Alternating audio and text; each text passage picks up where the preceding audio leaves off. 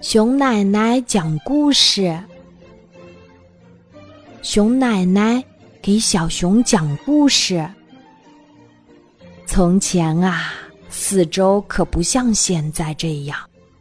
那个时候的山是蛋糕山，那个时候的河是蜂蜜河，那个时候的树是巧克力树，树上。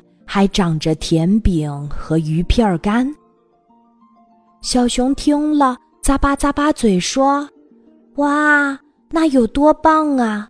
我会整天不回家，痛痛快快的吃，没日没夜的喝。”后来呀，熊奶奶没理会小熊的打岔，接着往下说。因为那个时候的孩子啊，太贪吃了，他们啃了蛋糕山，再到河里喝蜂蜜，再吃巧克力树，他们的肚子眼看就要炸开来了。啊，那怎么办呀？小熊着急的问。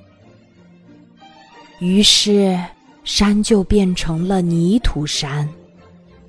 河就变成了清水河，树呢，当然也就变成了木头树。树叶子也不那么好吃了。这样一来呀，那些馋嘴的孩子总算得救了，是吗？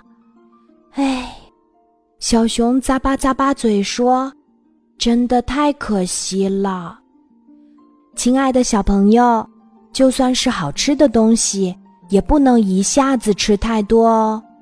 没完没了的吃，我们的肚子可就要遭殃啦。今天的故事就讲到这里，记得在喜马拉雅 APP 搜索“晚安妈妈”，每天晚上八点，我都会在喜马拉雅等你，小宝贝，睡吧。晚安。